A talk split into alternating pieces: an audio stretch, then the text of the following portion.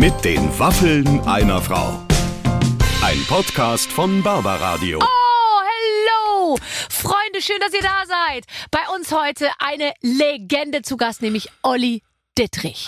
Wirklich eine Legende, zu dem muss man gar nicht mehr so viel sagen. Ne? Das ist einfach, der war schon immer da, seitdem es Fernsehen gibt, finde ich so gefühlt. Ja, und sag ich mal, für die Zeiten, wo er nicht im Fernsehen war, diese ähm, Akteure und Protagonisten der damaligen Zeit, die kann er alle imitieren. Das Das, stimmt, ist das Tolle. das stimmt. ähm, wir reden über weite Strecken äh, mit ihm als Ditsche.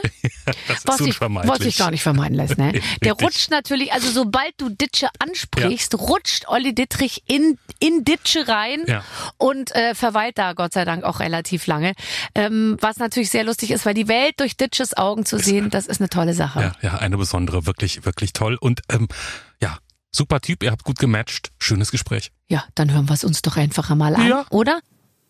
Äh, Heute Olli Dittrich, der wahrscheinlich Oliver heißt, aber unter Oliver Dittrich würde man den gar nicht kennen. Olli Dittrich, ähm, alias Ditsche, hier bei uns mit den Waffeln einer Frau. Oh Gott, ich freue mich so auf den heutigen Tag, denn ähm, es ist ein Mann hier bei mir, der ähm, mit dem ich irgendwie viel verbinde, den ich aber sehr selten sehe. Olli Dittrich. Barbara Schöneberger. Das ja, Barbara, stimmt. was sie, das stimmt. Das stimmt. Richtig. Ja, ja, äh, Thomas Gottschalk hat ja an solchen Stellen gern auch mal einen Namen vergessen, ne?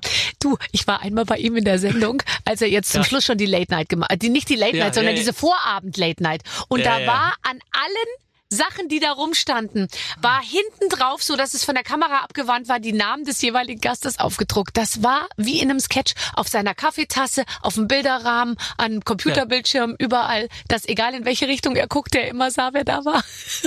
Ja, er hat ja mal bei Wetten das, glaube ich, ich glaube, es war Tina Turner, Gott hat sie selig, als die dann schließlich auftrat. Ja. Äh, äh, äh, always a pleasure. äh, und hier ist die äh, Lady Turner. So, ne, weil er, da war schon, war schon ein Aussetzer, ne? Frau Turner. Aber ja, ja, Frau Turner, da ist sie, da ist sie wieder. Ne? Ja. Schön ist auch, wenn Frau man Turner. noch ja. in die falsche Richtung zeigt, weil ja, Ja. große Shows haben Ach ja so. immer auch viele. Ausgänge und dann guckt man dann da und dann geht aber da hinten das Tor auf. Ist mir auch schon ein paar Mal passiert. Aber ich kenne natürlich als Moderatorin den Moment, diese Zehntelsekunde, wo du weißt, jetzt müsste der Name kommen und, und er kommt nicht. Hast du, hast du Blackouts gehabt schon? Äh, Blackouts, ähm, ich überlege gerade. Also äh, äh, Ditsche ist ja eine, eine, eine, ein, wie sa- sagt man also, eine, eine Steilvorlage für mögliche Blackouts, weil das ja immer freie Rede ist, improvisiert und äh, ähm, in dem Moment zu gestalten. Da Ja. kann man sozusagen die groben Themen, die ich mir immer so vorbereite, ähm, dann möglicherweise mal was nicht zusammenkriegen. Aber bei Namen ist es manchmal so. Ja. Und ich weiß es, dass äh, Loriot, Gott hab ihn sehr selig, mit dem ich wirklich die, äh, und das ist ohne falsches Pathos, große Ehre hatte, bis zu seinem Tod doch freundschaftlich verbunden zu sein, auch immer mal wieder telefoniert habe und so, und dass ihm gelegentlich mal und am besten war, äh, ihm Namen nicht mehr einfielen.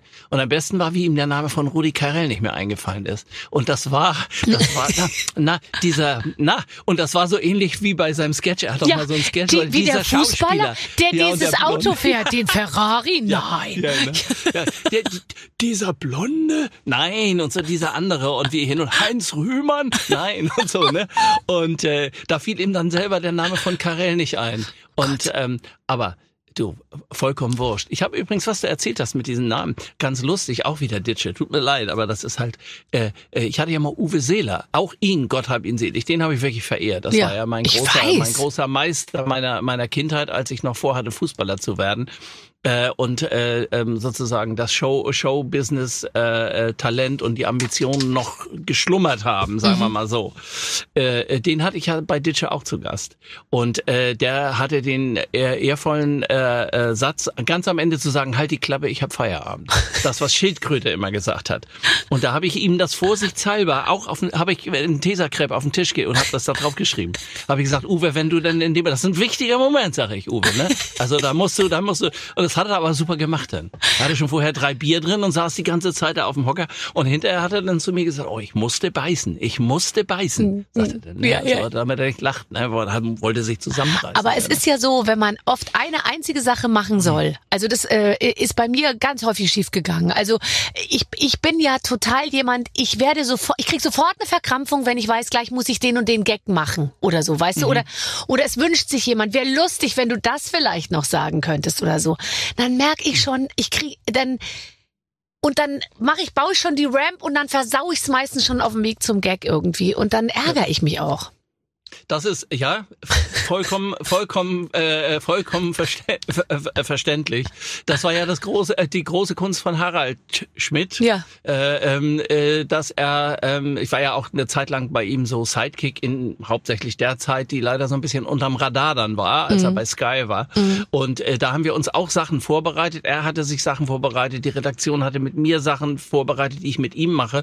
Und am Ende ist das alles gar nicht vorgekommen, sondern wir haben einfach so frei Ja. drauf los. Ja. Und ähm, er hat mal irgendwann gesagt, das Beste ist eigentlich, äh, wenn, wenn er mit mir zusammen was macht, dass man die Pointe gar nicht mehr, die, die, die machen wir gar nicht mehr. Ja. Also es geht eigentlich nur noch darum, irgendwas anzufangen. Fang, ja. Und und er ist ein großer Meister gewesen, eben aus einer abgeschmierten Pointe dann was zu machen. Also im Grunde genommen, das auf so einer Metaebene, äh, ja, heute würde man sagen, zu verhandeln. Ich, ver ich vermisse den sowieso. Also ich Ja, finde, ich, ja. ich finde ja, wie man sich mit so einer derartigen Konsequenz aus dem Leben irgendwie zurück, also nicht aus dem Leben, sondern aus diesem Fernsehleben zurückziehen kann. Und ich erinnere mich eben auch oft, dass ich zum Beispiel, ich war immer ganz schlecht darin, Promotion zu machen. Also ich sollte ja dann eben zu Harald Schmidt gehen oder zu Stefan Raab, um irgendeine bestimmte Sendung zu bewerben. Ja. Und ich habe mich dann so verlabert. Manchmal war es ja auch lustig, manchmal war es jetzt war auch nicht immer total lustig, ja. Also manchmal war es auch einfach nur so sieben Minuten, die hättest du auch faxen können. Und da hatte ich doch tatsächlich, also ich würde mal sagen, in der Hälfte der Fälle hatte ich meinen Promotion-Zweck äh, verfehlt, weil nicht erwähnt. Also ich kam dann raus und nahm ich meine Managerin in äh, Empfang und sagte, sehr lustiger Auftritt. Leider hast du vergessen zu erwähnen, dass du nächste Woche irgendwie die, Ja, die ja, na Sendung klar. moderierst. Naja, am, am, am Ende ist es tatsächlich dann, das ist natürlich dann Wunschkonzert, aber eigentlich dann die Aufgabe derjenigen, bei denen du zu Gast bist, dass die das dann irgendwo einpflegen, weil Ja. es ist immer ein bisschen schimmliger, wenn man dann selber noch irgendwelche Termine runterrattert oder Ja, ja, sowas. ja, ja. Aber ich persönlich finde, weil ich ja auch, und du bestimmt auch, äh, viel äh, äh, amerikanische Late Nights auch so gucke, wenn wir die mal zu sehen kriegen oder so, Mhm. äh, ähm, das unterhaltsame Element ist im Grunde genommen das, was letztlich die beste Promotion auch macht. Ja. Also da werden dann zwar Termine schnell genannt oder so, wenn Jimmy Fallon da irgendeinen Gast hat, aber die arbeiten da jetzt nicht sozusagen ab, dass der Schauspieler nochmal in seiner großen Schauspielkunst gewürdigt und dargestellt wird Nee. oder so. Nee. Was ja hier dann häufiger bei den SchauspielerInnen Ja. und Schauspielern eben auch besonders gewünscht wird, dass da auf jeden Fall noch rüberkommt, dass sie das wirklich richtig, richtig gut Ich können. meine, was, was ist auch ein, ein gutes Gespräch? Ich, deswegen, mich fragen ja auch immer alle, was wie wir ich, gerade führen. Ja, weißt du, ja, aber ich finde halt, miteinander zu reden, zuzuhören und wenn wir jetzt uns in der äh, Bahn treffen würden, würden wir uns ja auch zwei Stunden unterhalten, ohne dass wir uns vorher Notizen gemacht hätten. Ähm, und ich, ich glaube, also ich meine, wenn man jetzt ein Gespräch, das Leben von ähm, Olli Dittrich und so, dann müsste man natürlich nochmal anders einsteigen. Aber ich finde manchmal, es reicht eigentlich auch zuzuhören und, und interessiert zu sein. Wenn ich zu viel weiß, dann bin ich Klar. manchmal auch gar nicht mehr so richtig interessiert. Das stimmt, vor allen Dingen zwei Stunden in der Bahn sitzen und vor allen Dingen vergessen, dass man vor einer Stunde schon hätte aussteigen müssen. dass man, weißt du, dass man dann bis zur Endstation, oh, wo sind wir denn jetzt? Oh, ist das und sich toll. so verquatscht. Ja, ja, Ja. Ja, das könnte uns passieren. Du, ich, Ich habe hab, ich hab ja. tatsächlich mal eine eine äh, mein, meiner längsten Beziehungen. Ich habe ja nicht so viele, bin ja ein sehr treuer und und äh, geerdeter Mensch, was das angeht, Mhm. weil sonst ist ja nur Wahnsinn im Kopf. Tatsächlich in der Eisenbahn kennengelernt. na, ich, ich habe auch mal jemanden in der. Eisenbahn kennengelernt. Aber bei, war, bei dir war es noch eine richtige Eisenbahn, oder? Ja, was ist das heute? Gott, bin ich so alt? Die Deutsche die Bahn, schon? Die Deutsche Bahn, die fährt jetzt ja, also wenn sie fährt, fährt sie bis zu 250 km/h Ja.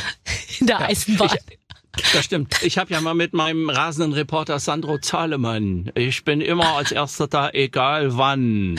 ja, der seine Reportagen macht, haben wir ja mal eine echte Live-Reportage äh, gemacht, also Sendezeit gleich Drehzeit. Oh Gott, okay. 150, ja, ist total abgefahren. Vom Leipziger Bahnhof angefangen. Wir haben also ein Ereignis erfunden, nämlich den Staatsbesuch des Königs von Bhutan, Mhm. der möglicherweise jetzt den ICE der vierten Generation zu erwerben denkt. Ja, Fachleute wissen, dass es gar keine Eisenbahn gibt. In Bhutan würde auch gar nicht funktionieren, aber egal. Und ähm, wir haben das richtig mit mit Blaskapelle, mit dem ganzen Drum und Dran, Komparsen auf dem Bahnhof Oh nein, und so. ist das toll. Und und Sandro Zahlemann steht da mit seiner Kamera und reportiert für die ARD live. Wir sind live, meine Damen und Herren. Ja, so. Und dann passiert aber was. Ein angeblicher Böschungsbrand verhindert ein Signalrot, dass der König einfahren kann.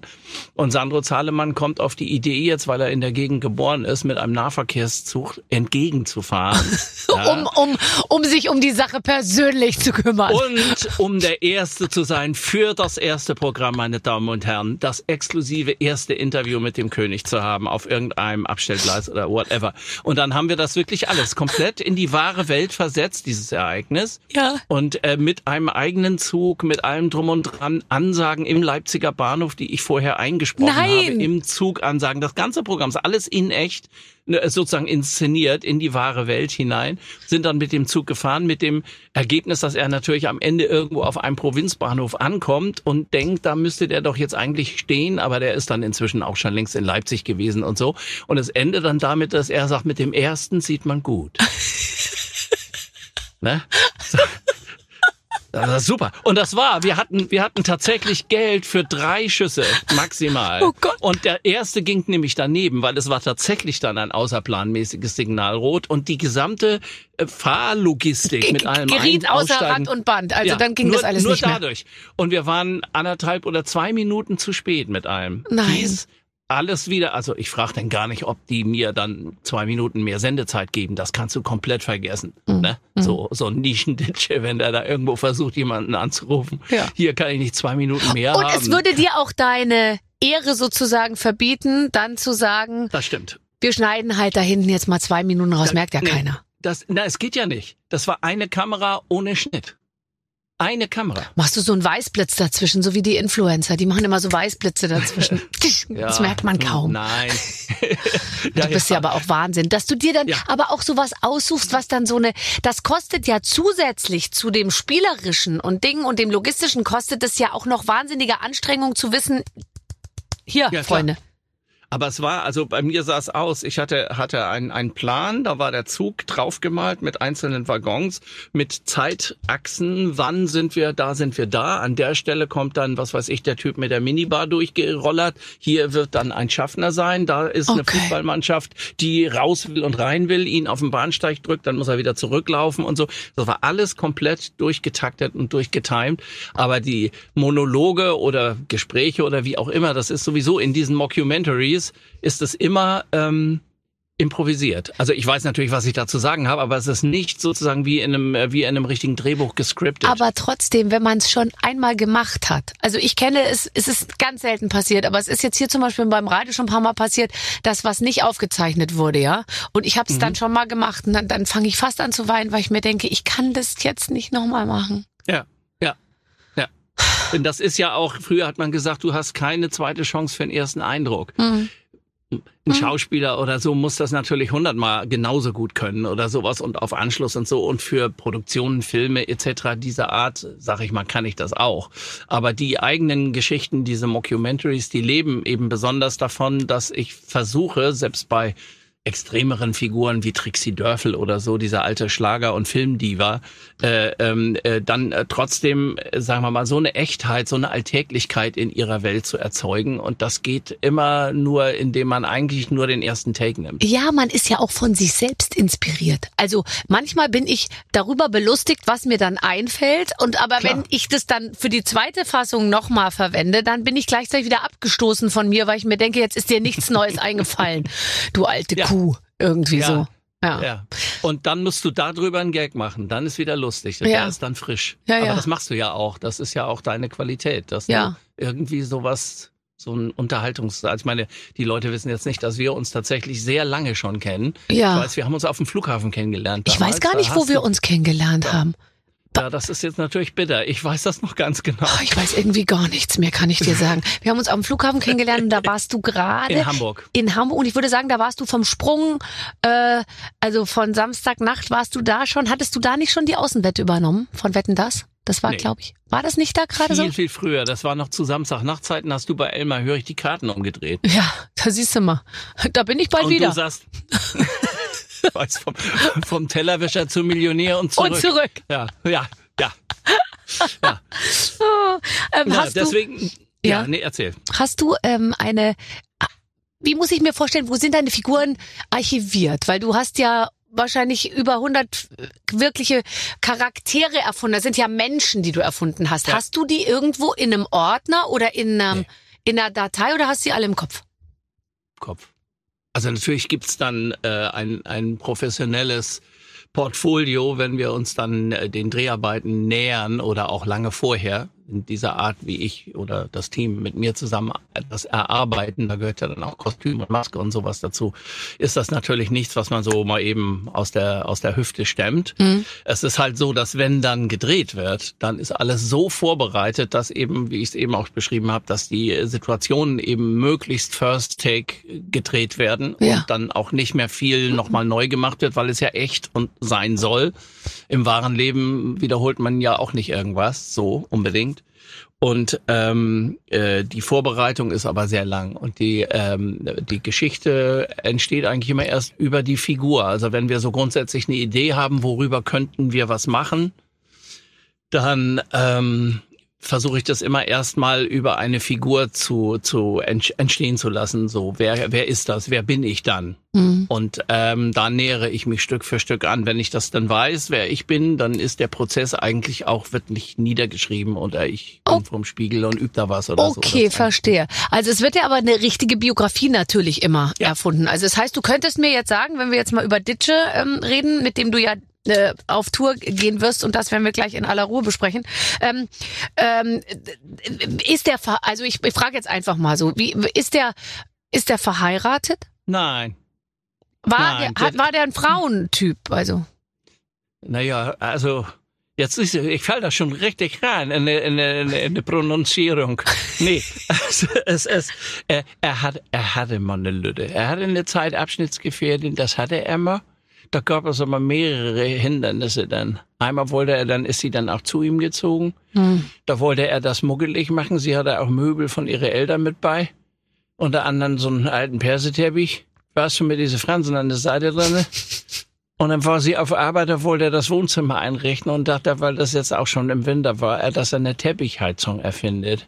Das ist eigentlich, es ist, es ist leicht gemacht, aber mit, weißt du, mit Drähte auf dem Boden, auf der Alufolie und so weiter, den Teppich auf und er, er weiß hinterher, er weiß, er, weiß schon, also man darf die Drähte nicht direkt in den Stecker stecken. Das ist schon klar in der Dose, ne? Dann, dann da gab es dann, muss ein, da muss ein Trafo zwischen, da muss ein Schugo bei und alles. Ne? Das gab dann Sickerbrand nach unten in der Wohnung von der Ka Ist das eine andere Geschichte? Da war schon, da hing der Haussegen schon schief, aber ähm, dann hatten sie Ärger mit dem Essen und so. Also es ist ein, ist ein längeres Paket. Dann, dann hat er ihr zum Geburtstag, äh, wusste er nicht, was er ihr schenken soll. Dann hat sein Freund Giovanni ihm einen Tipp gegeben, dass der Frauen gern Dessous haben oder wusste er nur gar nicht. Und äh, was er, sagt er, der Giovanni sagt dann, ja, unter, unter, musst du Unterhose kaufen. Schöne Funke, ne, goldene. Und so. Und er sagt, wo soll ich denn eine goldene, funkelnde Unterhose hier kriegen? Dann hat er da Lametta-Streifen in so eine unter Feinripp da reingebastelt. Und das ist, es ist, also lange Rede, kurzer Sinn, er hat, er hat schon lange, er ist schon lange überzeugt, der Junggeselle. Ist er überzeugt oder würde, gibt es doch eine Sehnsucht in seinem Herzen, die sich, die, die sozusagen ab und zu mal so aufflammt? Ja, er hat das schon auch muggelig und eigentlich gibt es ja so ein bisschen so ein Bratkartoffelverhältnis zu seiner Nachbarin Frau Kager. Hm. Das gibt es. Hm. Die hat aber auch schon zwei, dreimal verprellt und das ist auch nicht einfach, weil sie einen Mann hat, Herr Kager, und mit dem liegt er ja schwer im Clinch. Ja, ja, klar. Und sie, muss man sagen, sie ist ja Royalistin. Und äh, sie war ja großer, großer, großer Fan auch vom, vom britischen Königshaus vor allen Dingen. Die Mhm. ist ja damals, das durfte er gar nicht wissen, da ist sie mit, mit dem Müllmann, mit Herrn Jensen, den hat sie bequatscht. Der hat sich über Wochenende vom Hamburger äh, Stadtreinigung, vom Fuhrpark Müllwagen ausgeliehen. Da ist sie mit Jensen zusammen mit Müllwagen durch den Eurotunnel nach England, um zu der Hochzeit von Camilla und Charles zu fahren. Nicht dein Ernst. Ja, da sind die schon bei Höhe Bremen sind die schon aus dem Verkehr gezogen worden, weil dahin die Schaufeln rausgeflogen sind. Es ist, es ist, es ist, und da, da ist es schwierig für ihn. Er hat ihr das ja manchmal so muckelig gemacht, zum Beispiel 70 Jahre, als sie dann 70 Jahre Thron, Thron, Dingsbums und so. Jetzt ist sowieso noch anders, nachdem beide verstorben waren. Ja. Aber als jetzt sie noch am Leben war, die Königin, und Charles verstorben ist, Hm. äh, Charles, äh, hier, Äh, hier Philipp, Philipp, Prinz ja. Philipp, das Raubein, was ja immer sechs Meter hinter ihr laufen musste, da, da hat sie ja zehn Tage lang schwarz getragen. Du, da hätte sie immer ihn hier, Kerger, hätte sie mal sehen sollen. Da war der aber, weil, er, er war ja nicht gemeint. Da war der sauer. Denn, ne? ja. Ja, also, oh Gott, ich sehe schon. Also der Ditsche, der, äh, der erlebt, der erlebt viel mehr, als man jetzt ihm so zutrauen würde. Diese kleine Welt ist ja doch sehr groß und deswegen Ja. macht er sich wirklich seine Gedanken.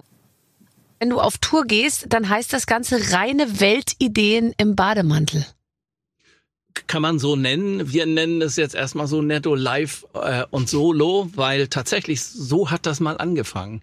Also ich glaube 15 Jahre bevor es das als Fernsehformat gab, mit einem großartigen John Fleming Olsen als als Ingo auf der anderen Seite des äh, des Tresens und einem großartigen äh, ähm, Franz Janach alias Mr. Piggy alias Schildkröte äh, mit dem Rücken zum Publikum. Später dann sein Sohn Jens Lindschau als Krötensohn.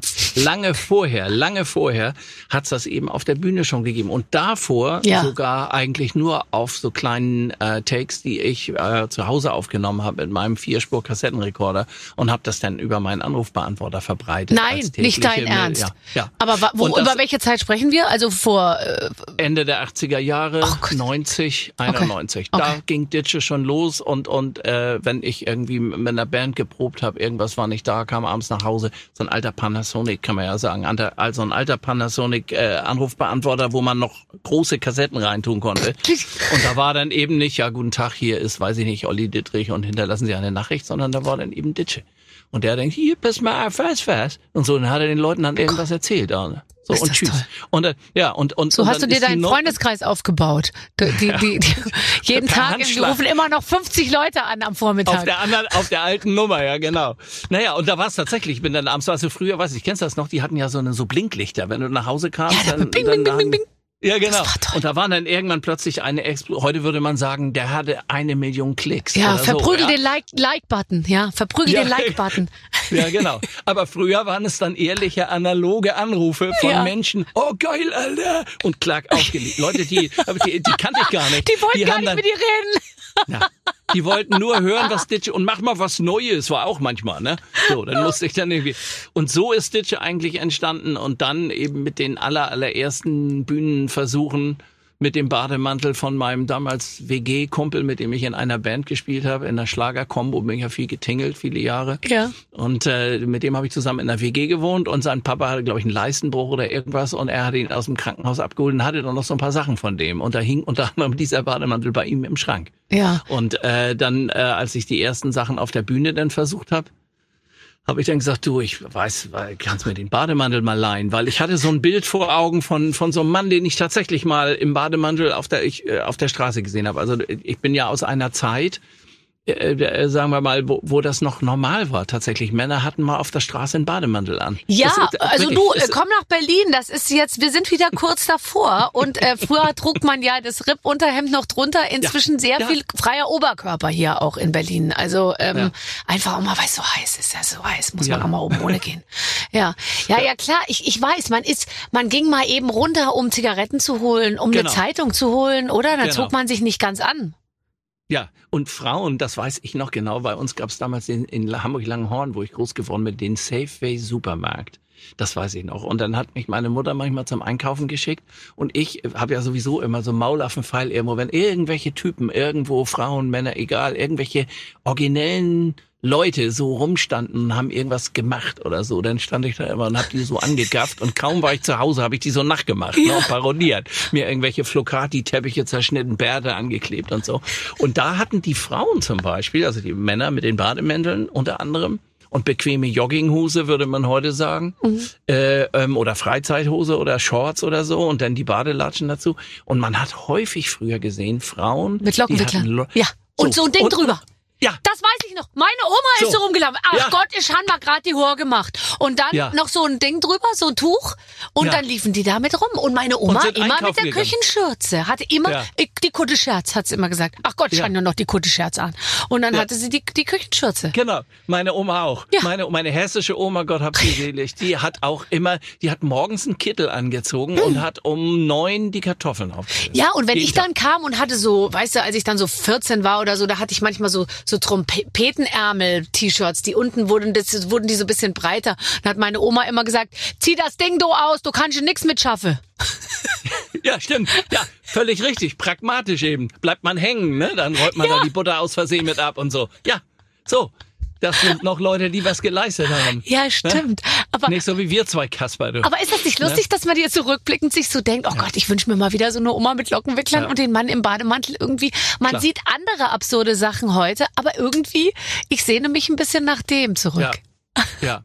Zumal das eben auch eine, äh, sagen wir mal, äh, eine Normalität hatte. Mhm. Ähm, äh, und es ist dann eben so. Ja, und das war dann eben so. Und das hat man so zur Kenntnis genommen. Vor allen Dingen, weiß nicht, war ja noch auch klein oder ein Kind oder ein Jugendlicher. Also man hat das natürlich nicht so hinterfragt. Es war irgendwie eine andere Zeit, ob das jetzt in irgendeiner Weise korrekt oder inkorrekt ist, ob man das darf oder nicht darf, ob man irgendwas gut oder schlecht finden sollte. Also auch gerade wenn einfach irgendetwas lustig war, auch unfreiwillig, komisch war oder so, weil das ja die Basis auch Und vieles hat man Humors auch ist. ja so so akzeptiert, wie es war zum Beispiel. Also jetzt ist es nicht lustig, aber es ist zum Beispiel eine ganz klare Erinnerung meiner Kindheit, dass ganz viele Geschwister oder ähm, Tanten und Onkels von meinen Großeltern und so, da, da hatten die Männer dann nur noch einen Arm oder kein Bein mehr, weil die aus dem Krieg kamen. Und für mich war ganz oft habe ich mich wirklich gegruselt, weil da waren dann drei mit dabei, die hatten so eine Lederhand, weißt du, so ein, so ein Handschuh. Lederhand.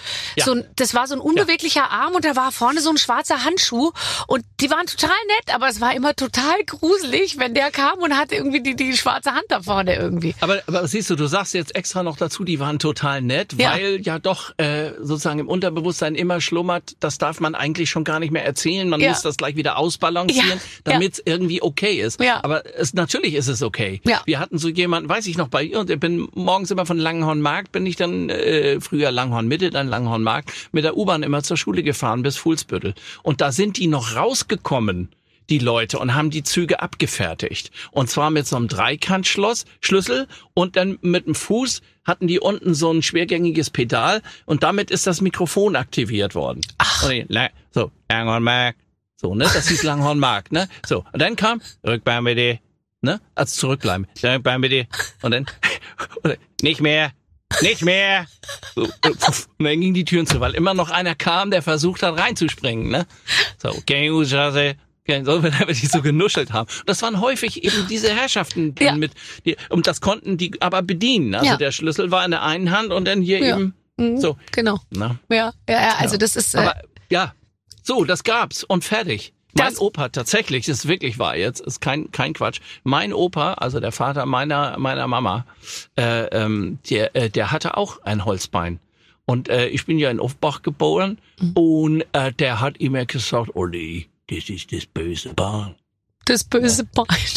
Ja, das böse Bein, hat er immer gesagt, ne? Und dann hat er immer, wenn wir da waren, in Offenbach in der Sheffieldstraße, ich sage jetzt nicht die Hausnummer, sonst krieg ich richtig Stress. Na, heutzutage, du kannst ja nichts mehr sagen. Nee, nee, das nee. ist ja sofort Datenschutz, Shitstorm. Datenschutz, egal. Shitstorm, ganz schlimm. Ziehst da alle mit Ja, rein und fragst Ja. nicht vorher. Hast nichts Ja, ja. unterschreiben lassen. Ja, ja. So, und, und der, aber äh, der hat das Bein tatsächlich, das ist wirklich tragisch, weil wir über die Deutsche Bahn gesprochen haben. Der ist tatsächlich, der hat bei der Deutschen Bahn gearbeitet und der ist auf, äh, ich kann das nicht sagen, ohne zu lachen. Das geht doch nicht, aber ich glaube, es würde ihm gefallen. Er ist tatsächlich auf einer Bananenschale ausgerutscht und ist unter den, unter den Zug geraten. Ja. Nein. Und hatte dann, ja, und hatte dann eben nur ein Bein. Ach, das ist war gar keine Kriegsverletzung. Nein. Und das hat er uns immer gezeigt, wie er das so anschnallt und hatte damit auch so Quatsch gemacht. Und er hatte unten dann auch so richtig eine Socke und einen Schuh an. Ja. Und so, das fand er halt dann irgendwie, hat er dann das Bein auch mal so genommen und ist dann damit so gelaufen und so vor uns saß er denn da so und ist das Uli, Uli, das ist das böse Ball, Uli. Ja. Aber er, er, er hat da seinen Spaß damit gehabt und Ja. so und ich äh, hab da gar nichts, weder was Unverfängliches, Unachtsames oder sonst wie dazu gedacht oder gemacht und das tue ich auch heute nicht, sondern Nee, es, es weiß, ist, war wie so, wie es es ist war. und es, und es war so, wie es war. Total. Ich finde gerade diese Großeltern, ich bin da ein bisschen schade jetzt im Nachhinein, wie immer. Ich, äh, ich weiß noch, meine schönsten Momente waren, wenn meine Oma mir vom Krieg erzählt hat. Und ähm, die haben ja, die saßen irgendwo, wo die nicht direkt bebombt wurden sozusagen und haben aber natürlich die, den, die ganze Kriegszeit miterlebt und äh, und und die hat mir immer erzählt, wie das war, als dann die Amerikaner kamen, um um um, um sie zu befreien und wie Ja. das dann und dann hat meine Oma die unvergessliche Geschichte, ich glaube, ich habe schon mal erzählt, aber es ist wahnsinnig lustig. Die waren ja aus der Palz und die Pelzer äh, die haben Tauschgeschäfte dann mit den Amerikanern gemacht. Ja. Und dann wollten die Amer Amerikaner haben Zigaretten gebracht oder, oder Ding und haben sie Genau. da hin und her. Und da hat meine Oma hat dann, wollte äh, Knoblauch haben. Und da hat sie ihm gesagt, eine Zehe, hat sie ihren Fuß, Zehe, Knoblauch. Knoblauch, weißt du, Knopfloch. Ja, ja, Kno ja, ja. Knoblauch hat sie ihm, und der Amerikaner, ach was, wusste nicht, was sie meint. Aber Sehr das hat sie lustig. dann immer erzählt, dass sie das irgendwie tauschen wollten. Und da saß ich stundenlang, ich habe immer genäht, früher habe mir so Klamotten genäht, saßen wir unten in der, im, im, im Hobbyraum sozusagen und meine Oma saß daneben und hat vom Krieg erzählt. Und das ist, das fehlt mir richtig. Das, da hätte ich mal noch mehr fragen und noch mehr zuhören äh, müssen. Weil als. Kind war das so, ja, es war Krieg, es war irgendwie so, konnte man sich gar nichts drunter vorstellen, richtig. Ja. Ja, wir haben äh, tatsächlich lustigerweise, was heißt lustigerweise, meine, meine Eltern sind ja 2014 verstorben, relativ kurz nacheinander. Und äh, dann haben wir drei Brüder. Ähm, meine beiden Brüder leben in Berlin. Ähm, da natürlich die Wohnung dann aufgelöst und was man dann alles so macht, das hat jeder sicherlich schon erlebt oder es kommt auf einen zu, früher oder später, ähm, dass man dann natürlich erstmal guckt, was kann man noch gebrauchen oder so, was kann man nicht mehr gebrauchen, wer will was haben und so. Wir haben auch sehr viel im Sozialkaufhaus geschenkt, weil die Möbel meiner Eltern zwar schon älter waren tatsächlich, aber natürlich super gepflegt und nichts, wo man sagt Sperrmüll oder so. Nee. Aber es gab natürlich trotzdem sozusagen eine Schnittmenge, wo wir gesagt haben, gut, das packen wir jetzt erstmal in Kartons und dann lagern wir das erstmal ein und wenn Zeit ist, dann gehen wir da mal genauer ran, dass wir das nochmal alles durchgucken und so. Und das haben wir jetzt äh, tatsächlich viele Jahre danach, weil wir diesen Lagerraum endlich mal auflösen wollten, haben wir das jetzt gemacht. Und äh, meine Mutter war ja eine große Malerin und, und, und äh, Künstlerin, die auch in Italien lange gelebt hat und dort an einer Kunsthochschule als Dozentin gearbeitet hat und so. Und mein Vater war Journalist und die haben sich früh kennengelernt in den frühen 50er Jahren in Offenbach, tatsächlich bei einer Zeitung. Er war ja also junger Volontär und Reporter und meine Mutter hat äh, Modezeichnungen gemacht für die für die Seite der Frau. Also wie das dann jetzt, äh, was weiß ich, die Herbstmode und Ja. was in Paris an neuen Modellen und so. Und zum Fasching, Karneval, wie man sich verkleidet und was es für tolle Kostüme schnell gemacht und so. Und ähm, wir haben äh, kistenweise Material gefunden, was wir noch nie gesehen hatten vorher. Das hatten die äh, eingelagert, wie auch immer, im Keller etc. Also auch Fotos. Und das ist ja schon irgendwie besonders. Das ist eine besondere Reise in die Vergangenheit. Also zum Teil auch, weil dann natürlich Fotos dann dabei waren, auch zum Beispiel aus meiner Kindheit. Es ist ja nicht so wie heute, dass du mit dem iPhone eigentlich jede Sekunde deines 3000 Lebens dokumentierst. Fotos, ja. Gerne. Sondern, sondern es gibt äh, Zeiten in meinem Leben, von denen es wahrscheinlich überhaupt gar keine Fotos gibt. Mhm. Und wenn man dann mal eins findet, dann, äh, weil halt keiner fotografiert hat, Ja. ähm, dann ist das irgendwie, ach Mensch, ja stimmt und so. Und dann, dann bilden sich Assoziationsketten und man guckt, ach da war das noch so und hier sah das so und so aus und so. Und das war wirklich wirklich besonders. Ja. Also vor allen Dingen, weil wir viele Fotos gefunden haben, die mein Vater zum Beispiel auch aufgehoben hatte von seinen Eltern, Eltern. als die dann Ja. verstarben. Äh, und das geht ja dann bis runter tatsächlich in, mein Vater ist 27 geboren, meine Mutter auch. Äh, äh, mein Vater haben sie dann noch mit, mit 16 oder 17 dann noch im letzten Kriegsjahr irgendwie äh, noch an die. Front geschickt, so Mhm. ungefähr. Und dann saß er an der an der Flak, muss dann noch irgendwas ab, abschieben, hat er dann seine, seine Uniform weggeschmissen und ist äh, mit dem Fahrrad desertiert oder so. Und da gibt's natürlich auch Fotos, wie er mit seinem Papa dann Hand in Hand als sechs, siebenjähriger Butchi oder als zehnjähriger Butchi dann da so rumläuft und du siehst dann irgendwie, das ist gruselig. Und dann sieht man vor allem die Ähnlichkeit dieser, äh, äh, sage ich mal, Urverwandten, sieht man dann mit seinen, mit, Ja, mit ja. meinen, also ich sehe dann, wie mein Opa und mein Vater und so, Ja. dass die als Kind genauso ausgesehen haben, wie meine Kinder irgendwie heute aussehen. Und das, Das finde ich dann so schön. Und dann hat man Das- da, wenn man älter wird, kriegt man auch so ein Bewusstsein dafür. Das, das interessiert einen halt noch nicht mit 20. Ja, das Ja. stimmt, das ich stimmt. gehabt. Aber es ist lustig, es marschiert wirklich die ganze Familie einmal durch die Kinder ja. wieder durch. Ja, total. Das ist, das ist, äh, das ist, äh, das ist wirklich toll. Und ach so, das wollte ich eigentlich nur sagen, dass wir da auch Zeichnungen und und also vor allen Dingen das, was ich toll fand, also bergeweise Gemälde von meiner Mutter, Wahnsinn über die Jahrzehnte wirklich, Ja. was sie gemacht hat. Aber äh, die frühen Sachen eben, die die Modezeichnungen aus den frühen 50er Jahren, die sind wirklich atemberaubend, die sind richtig toll. Und äh, da, da auch ziemlich viele, 20, 30 Stück oder so im Original noch erhalten. Da überlege ich jetzt mal, was ich damit mache. So, da, du, äh, das ist, das steht ja dir noch so, das ist das einzige, der einzige Weg, den du noch nicht eingeschlagen hast. Wenn du jetzt noch in die bildende Kunst gehst, das hast du ja gemacht. Du warst ja Bühnenmaler, oder? Stimmt. Ich Hast bin du- Theatermaler. Theatermaler? Theatermaler. Ja, Ja, das war also in meiner, doch. Äh, ja, und habt hier in Hamburg an der Staatsoper äh, eine richtig, es ist eigentlich der einzige Beruf, den ich, Beruf, den ich nachweisen kann. Ich habe hier an der Hamburgischen Staatsoper tatsächlich das, das großartige Kunsthandwerk Theatermalerei gelernt, mit, mit einem Examen damals an der Deutschen Oper in Berlin. Ähm, und äh, mit Stempel und Auszeichnung und mit allem drum und dran richtig alte Meister kopiert und und so Ach, und, wie toll. Sachen. Also wenn Ja. alle Stricke reißen, weißt du, dann kannst du immer noch mal dahin zurück. Ähm, wir spielen ein Spiel. Ja. Äh, pass auf, die Redaktion hat sich was ausgedacht. Lieber Olli, liebe Barbara, viele sind aktuell noch in den Ferien und was stellt man als guter Deutscher ein, wenn man das Haus verlässt? Richtig, den Anrufbeantworter am Festnetztelefon. Deshalb spielt ihr heute, sprechen Sie bitte nach dem Piep. Wir haben euch verschiedene Situationen rausgesucht und wollen bitte, dass ihr für den passenden Anrufbeantworter, antw- dass, dass ihr dafür den passenden Anrufbeantworter besprecht. Viel Spaß, die immer rangehende Redaktion. Ach, wie nett, guck mal, da haben wir doch vorhin schon drüber gesprochen. Ja, ich wollte gerade sagen. Ich habe hier Zettel, ne? Ja. Hab jetzt Ach, Zettel. du hast den Zettel. Ich habe die Zettel Genau. jetzt, pass auf. Hier. Ein Fitness-Influencer-Pärchen. Nee, warte, das ist doof. Wir müssen was an, warte. Ein Öko-Ehepaar und ihr Lastenrad Ludwig, das sie als Teil der Familie sehen. Sie können gerade nicht, weil Ludwig sich nicht gut fühlt.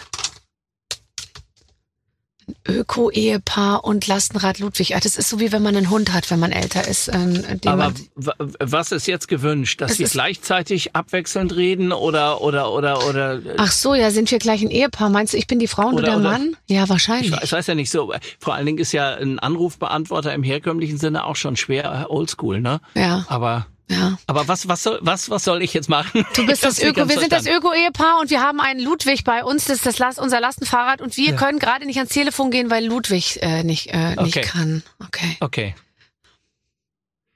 Ja, hallo, ich bin's. Ich bin Ludwig, das Lastenfahrrad von von Inge und von von dem Torben und äh, mir geht's wirklich miserabel, also äh, miserabel, miserabel ist auch gut.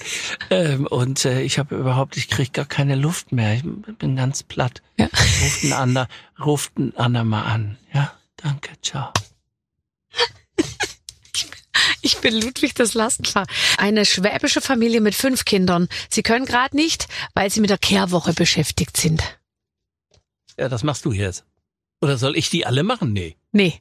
So, wart, wart, eine schwäbische Familie mit fünf Kindern. Sie können gerade nicht. Ha ja, man kann nicht immer ans Telefon gehen und quatschen. Ganz ehrlich, ich kann euch sagen, wir haben hier ordentlich zu tun. Weil die Nachbarn, die Schwäblis und die Schussingers, die haben wieder richtig gewütet im Treppenhaus und da muss ich kehren. Also, ruft bitte nächste Woche an, dann haben wir hier alles sauber. Du bist doch verrückt, Olli. Du Ja, bist na doch sicher, verrückt. was soll man? Was soll man machen? Sehr, sehr schönes Spiel. Sehr, Ja. sehr schönes Spiel. Man soll aufhören, wenn es am besten ist. Darf ich bitte einmal kurz mit dir über ein ESC sprechen? Ich meine, wir können ja, du kannst uns ja, Du kannst Ja. uns ja erzählen, wie es, äh, wie es beim ESC ist. Ich kenne es ja nur von außen und ich, ich habe vor allem dieses Programm übernommen als, sage ich mal, Mutter des ESC ja inzwischen, als der, als die Erfolge ausblieben. Ich glaube, ich habe mich ein Jahr nach Lena Meyer-Landruths Sieg habe ich mich eingefunden auf der ESC-Bühne und seitdem geht es jedes Jahr ein bisschen schlechter, obwohl man eigentlich denkt, es geht ja gar nicht mehr. Du warst beim ESC. Wo fand der damals statt? In Athen. Ein Athen. Das Ja. ist ja toll. Und Texas Lightning tatsächlich, äh, will jetzt nicht an der falschen Stelle zu schimmlig angeben, aber wenn man den Statistiken vertrauen darf, den seriösen, Ja. ist tatsächlich No No Never das, ähm, was zumindest äh, ähm, Charterfolge und Singleverkäufe angeht, der zweiterfolgreichste deutsche Beitrag aller Zeiten. Das glaube ich sofort. Und ähm, äh, was ich ja immer irgendwie spooky finde, ist, dass dieser sogenannte Vorentscheid irgendwann, ich glaube, im Februar stattfindet. Aha. Und es ja doch in der Regel, äh, ich sag mal, bis auf wenige Ausnahmen bis zu diesem Zeitpunkt unbekannte Künstler sind oder Künstlerinnen. Mhm. Und das dann gewinnt einer oder eine. Und dann ist drei Monate Ruhe. Das wird nirgendwo gespielt, das wird Ja. nirgendwo gezeigt. Und dann kommt der internationale Wettbewerb und die Kai aus der Kiste kommt dann unser Beitrag sozusagen zum Zuge. Natürlich gab's das ist so, wie ich das jetzt aus der, aus der tatsächlich ein bisschen mehr Entfernung auch beobachte, weil ich das nicht mehr so oft angucke. Den internationalen Wettbewerb habe hab ich angeguckt und hatte dann natürlich auch meinen Favoriten. Ähm, aber ähm, äh, so diese nationalen Vorentscheide, die ver verfolge ich nicht mehr so richtig. Ähm, lustigerweise, wenn ich das hier so sagen Natürlich. darf, mein Sohn Jonathan, der ja ein Überfliegermusiker ist, Jonathan Henrich, bitte merken den Namen, bitte merken, der ähm, gerade seine Graduation in Boston hatte, am berühmten Berklee College of Music und davor in Los Angeles am LACM war, dem Los Angeles College of Music und ähm, ein fantastischer Songwriter ist und, und Sänger und ähm, äh, ähm, so weiter. Der hatte sich tatsächlich auch mit einem Song ganz äh, normal beworben und ist, glaube ich, unter tatsächlich die ersten zwölf gekommen hat, also ganz knapp. Aus welchen Gründen auch immer, Immer. weil vorher, vorher hieß es dann irgendwann, dass er ganz heiß gehandelt wurde, eigentlich sogar fast als der, der das Rennen machen wird Ja, später für ja, Deutschland, ja. Äh, dann nicht in den Vorentscheid gekommen. Ja. Leider. Naja, Aber er also diese Auswahl, wie das da jetzt jedes Jahr Ja. irgendwie, das wird ja jedes Jahr ein bisschen modifiziert, weil natürlich jedes Jahr auch vor allem der Auswahl dann immer die Schuld gegeben wird. Ja, wenn jetzt nur doofe Leute sich vorstellen, dann kann das ja hinterher nichts werden. Aber ich bin auch etwas ratlos, was den ESC angeht, weil ich sage dir, wir haben schon die, die leichte Musik dorthin geschickt mit einem, der rumhüpft und sagt, I don't feel hate und so. Hm. Ähm, dann hieß es, sagt die Deutschen, die sind immer so leicht und so albern, schick doch mal was politisch Korrektes. Dann kamen die zwei Schwestern, die sich anschrien, Sister, Sister, wir müssen zusammenhalten. Dann hieß es, die Deutschen sind immer so ernst ähm, und so. Also ich glaube, dann hatten wir einen Singer-Songwriter, dem, da war zu wenig Deko im Hintergrund. Was war in diesem Jahr? In diesem Jahr hatten wir ganz große Hoffnung. Ah ja, da haben wir diese Glam-Rocker geschickt und so. Und auch nur letzter Platz. Also es ist wirklich, ich weiß jetzt auch langsam nicht mehr, in welches Fahrwasser wir da geraten sind. Ihr Ich- wart ich- damals gut. Ja, ich kann, ich, ich, wirklich, ganz ehrlich, ich kann dazu überhaupt nichts sagen. So richtig. Also ich habe das natürlich mit Jonathan ein bisschen, ein bisschen enger verfolgt, wobei der seinen wirklich eigenen Weg geht und auch jetzt nicht der Papa, äh, der Sohn von sein will. Dazu kann der viel zu viel und er hat auch eine wirklich grandiose Ausbildung und das ist jetzt nicht Pillepalle und was weiß ich, Musikschule Klein-Kleckersdorf, sondern das Berkeley College hat eben, ja, eine geringe Annahmequote und die meisten Grammy-Gewinne hervorgebracht. Ich war mit ihm in New York auch schon bei dem einen oder anderen großen Künstler, die gucken da natürlich anders hin. Ne? Äh, die die die äh, Alumnis sozusagen, die da die da das Rennen machen, die können dann halt auch wirklich was. Der kann auch richtig dirigieren und so Zeug. Und äh, deswegen bin ich tatsächlich eher, äh, was jetzt Musik angeht, bin ja jetzt auch nicht mehr so ganz so jung und irgendwann bleibt man ja auch stehen und Ja. hört jetzt auch nicht mehr so das ganz junge Zeug. Aber ich bin noch so halbwegs dran, weil er mir auch immer Sachen schickt und sagt hier, hör mal dies und hör mal das. Also ich bin früh auf, auf Billie Eilish gestoßen, auf Phineas, den Bruder von Billie Eilish, Ja. der wirklich eine Granate ist Ja. und äh, ganz toll ist und auf, auf, auf Künstler, die man hier vielleicht nicht so richtig wahrnimmt, weil er die in Amerika natürlich äh, oder in England in seiner Zeit, wo er in London war, wahrgenommen hat. Ähm, deswegen kann ich dann, wenn ich dann wieder gucke, was hier so passiert und bei dem ESC passiert und wieso bei den Entscheidern, sag ich jetzt mal, aber auch das ist für mich ein undurchschaubarer Dickicht, so gedacht wird, wie man dann so international reüssieren könnte. Äh, ich, ich mag da gar keine Wertung abgeben. Ich kann das nicht einschätzen Mhm. mehr, was man tun sollte. Ich habe früher immer mal gedacht, vielleicht ist es tatsächlich eine clevere Idee. Man, man versucht wirklich große Stars, die wir haben, und wir haben ja ein paar. Ich sag jetzt mal einfach, was weiß ich, nur so als Hausnummer von, äh, von Peter Maffay bis Helene Fischer oder so. Und Ja. da dann vielleicht auch tatsächlich sich nur einen oder eine zu suchen, ja, die, die es wirklich drauf hat und Ja. kann. Und dann zu sagen, man macht das wirklich, was der ESC oder früher hieß es ja Eurovision Song Contest tatsächlich im ureigensten Sinne mal war, nämlich einen Komponisten- und Texterwettbewerb Mhm. und lässt Songs schreiben Mhm. Und äh, stellt die dann von einem Künstler oder einer Künstlerin im Vorentscheid vor. Ja. Die singt die alle, also steht eigentlich Ah, fest, steht wer der Künstler reist. fest, aber eben nicht der Song, ja, ja. So.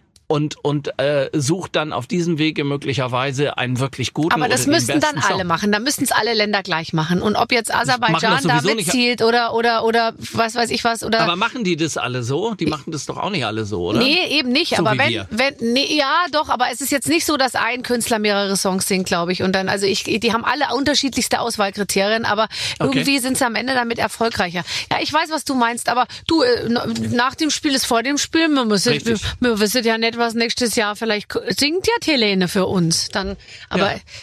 weiß auch nicht. Ähm, äh, anderes Thema.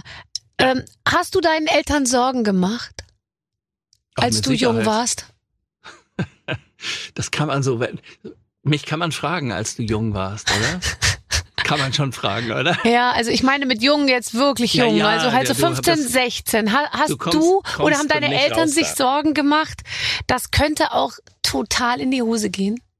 Nö, also mein Vater sowieso gar nicht so richtig, weil der war sehr mit sich und seiner, seiner, seinem Journalismus beschäftigt, viel um die Welt gereist, so oft haben wir den gar nicht gesehen. Mhm. Das habe ich auch erst in den Jahren und Jahrzehnten danach so richtig kapiert und äh, spannenderweise in den letzten Monaten, der ist ja drei Monate nach meiner Mama verstorben, Mhm. äh, in den letzten drei Monaten habe ich mit ihm intensiveren Austausch gehabt als in den Jahren und Jahrzehnten davor. Mhm. Das war wirklich ganz, ganz toll. Ähm, äh, anderes Thema. Aber wirklich Sorgen gemacht, weiß ich nicht. Ich war halt ein wahnsinnig schlechter Schüler. Ja, hab das ja, habe ich äh, nämlich kein- auch gelesen. Ja, ja. Ich war, habe ja kein Abitur. Ich habe eine mittlere Reife und auch die war auf gut Deutsch gesagt echt ermogelt.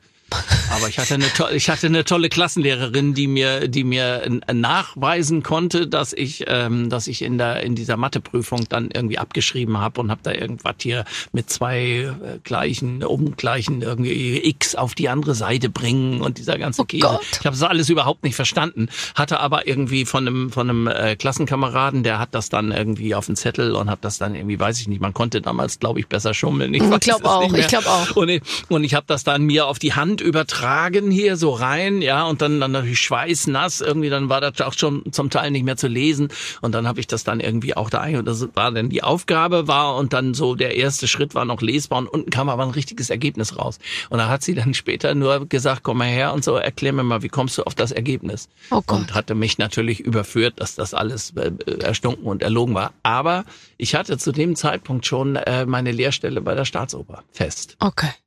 Und da hat sie gesagt, dir werfe ich keine Steine in den Weg. Nein, das, oh, ist das süß. Ja. Ja.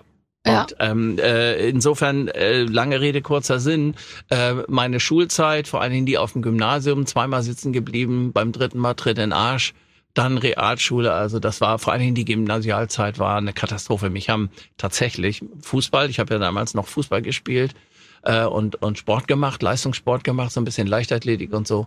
Und meine erste Band dann mit 16 Mhm. und Girls, Mädels, Äh, fertig. war da äh, war war ordentlich was los? Warst du warst du cool? Warst du einer von denen, die äh, wo wo die Mädels interessiert waren? Weil viele unserer Kollegen waren das ja eben gerade nicht und haben eigentlich die Bühne nur gesucht, weil sie Frauen beeindrucken wollten. Also wenn du über Harald Schmidt liest, was der wohl für eine frustrierende Jugend hatte, ja, kam an keine Mädels ran und alles war und er wollte eigentlich bis heute sich nur an diesen Frauen rächen, indem er wahnsinnig reich und erfolgreich geworden ist, hat er hat er gesagt letztens erst wieder.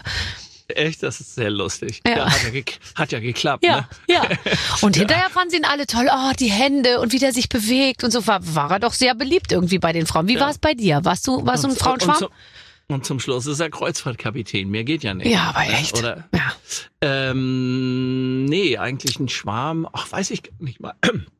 Weiß ich gar nicht mal. Ähm, ich habe ähm, natürlich, wie gesagt, meine erste Band gehabt mit 16, 17 und wir haben auf der damaligen sogenannten Hamburger Szene, das war mal so ein feststehender Begriff, als es in Hamburg wirklich jeden Abend in verschiedenen Clubs, äh, einer davon ist ganz berühmt, nämlich Onkel Pös Carnegie Hall, Mhm, hat ja Lindenberg auch davon gesungen. Den Laden gibt's natürlich noch, ist eine Plakette draußen dran. Da haben alle gespielt, U2, als sie noch keiner kannte und El Jarreau und alle Jazzgrößen bis von Dizzy Gillespie bis Pat Metheny, alles was Rang und Namen hatte.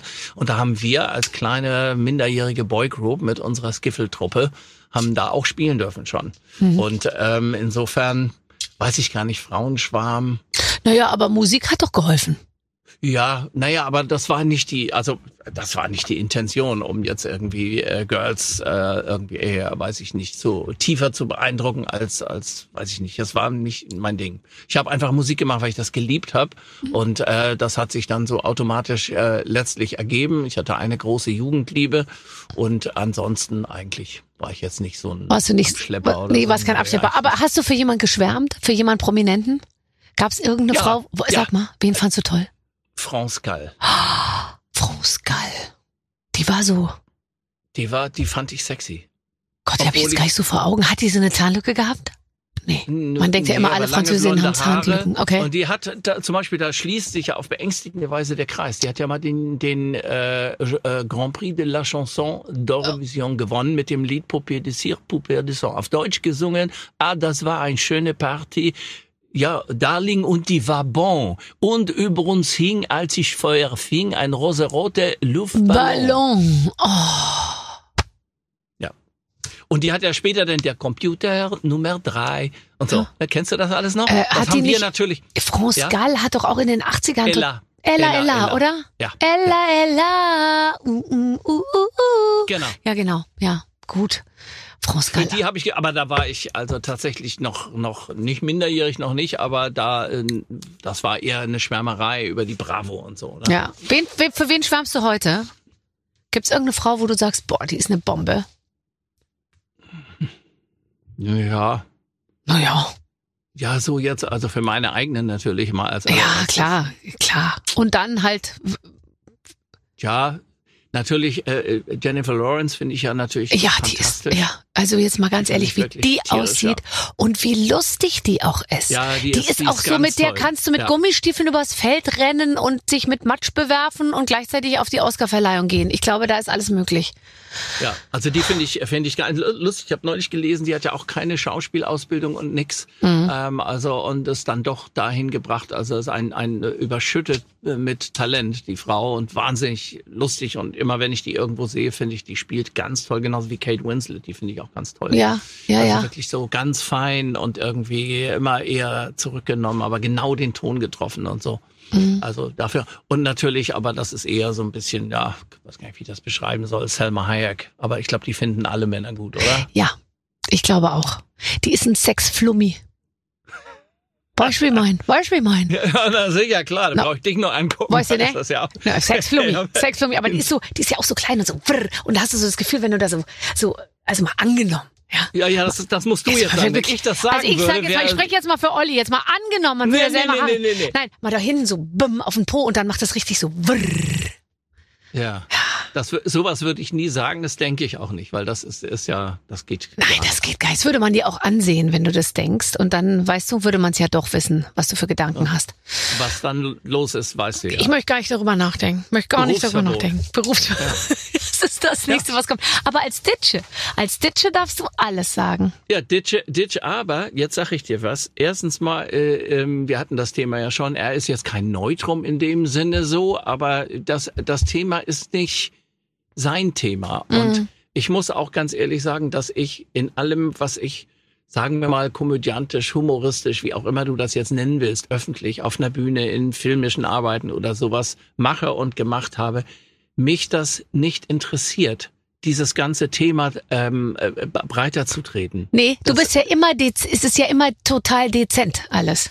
In jeder nee, Rolle. Auch, auch, weil, weil es ist auch so einfach. Es ist eigentlich so einfach, Mhm. also alle sexistischen Themen irgendwie äh, heranzuziehen, weil das funktioniert Immer. jetzt rein humor äh, äh, technisch funktioniert das immer irgendwo irgendwie. Ja. Ja.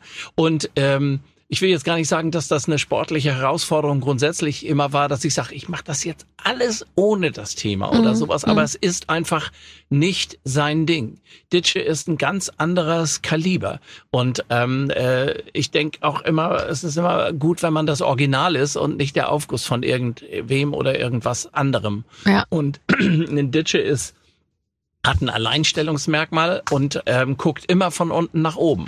Wir haben in über 300 Sendungen ähm, nicht ein einziges Mal wirklich irgendwie die Gefahr gehabt, dass irgendwas entgleist oder sowas, obwohl ja die Themen äh, sozusagen nur in meinem Kopf waren und auch nie wirklich dann so ins Ziel gekommen sind, oft äh, wie ich es vielleicht gedacht oder vorbereitet habe.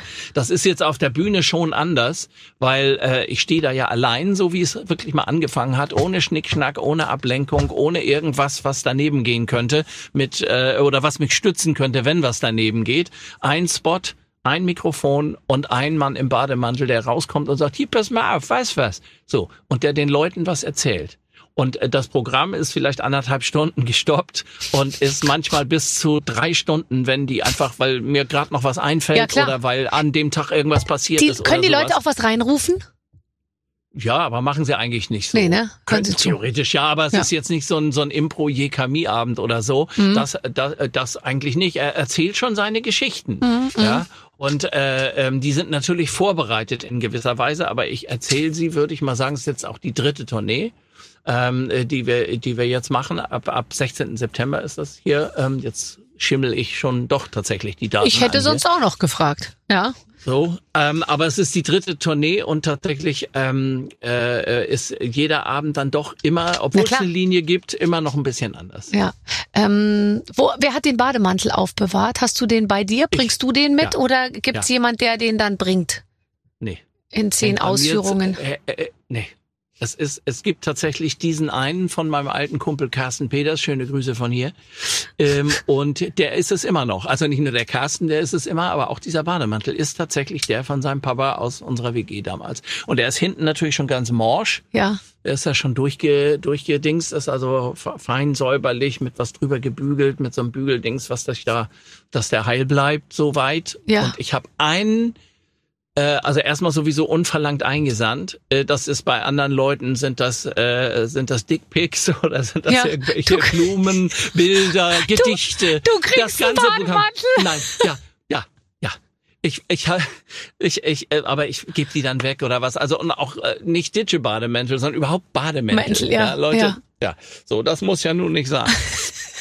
So, aber wir haben tatsächlich, ähm, wir haben tatsächlich vor einigen Jahren äh, äh, einer der zahlreichen Brüder meiner bezauberhaft, äh, zauberhaften Partnerin ist auch Schauspieler, sind alle drei Schauspieler, aber einer, der am Theater auch war, hat äh, im Fundus zufälligerweise einen Bademantel hängen sehen, der gar nicht für eine für eine Produktion war, sondern für die Schauspieler, wenn die irgendwie leicht bekleidet was spielen oder sowas und sich dann hinter der Bühne mal einen Moment umziehen müssen Ja. oder in die Maske müssen oder sowas. Und der war wirklich sehr alt und sehr aus der Zeit und sehr ähnlich. Okay.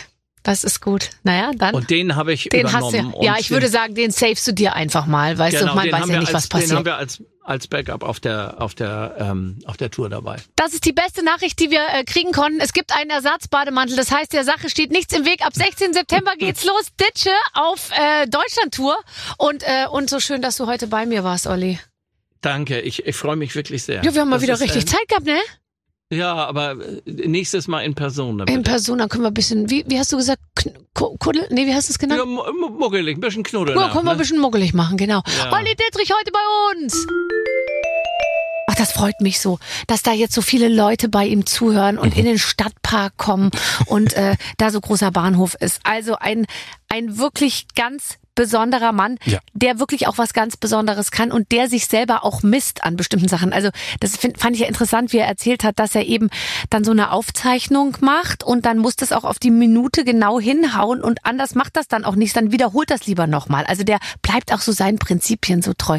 Daneben komme ich mir vor wie so, ein, Aber guck wie mal, so eine Barbie-Puppe. der geht ansonsten nicht viel in Talkshows. Ja. Wo geht er hin, Barbara?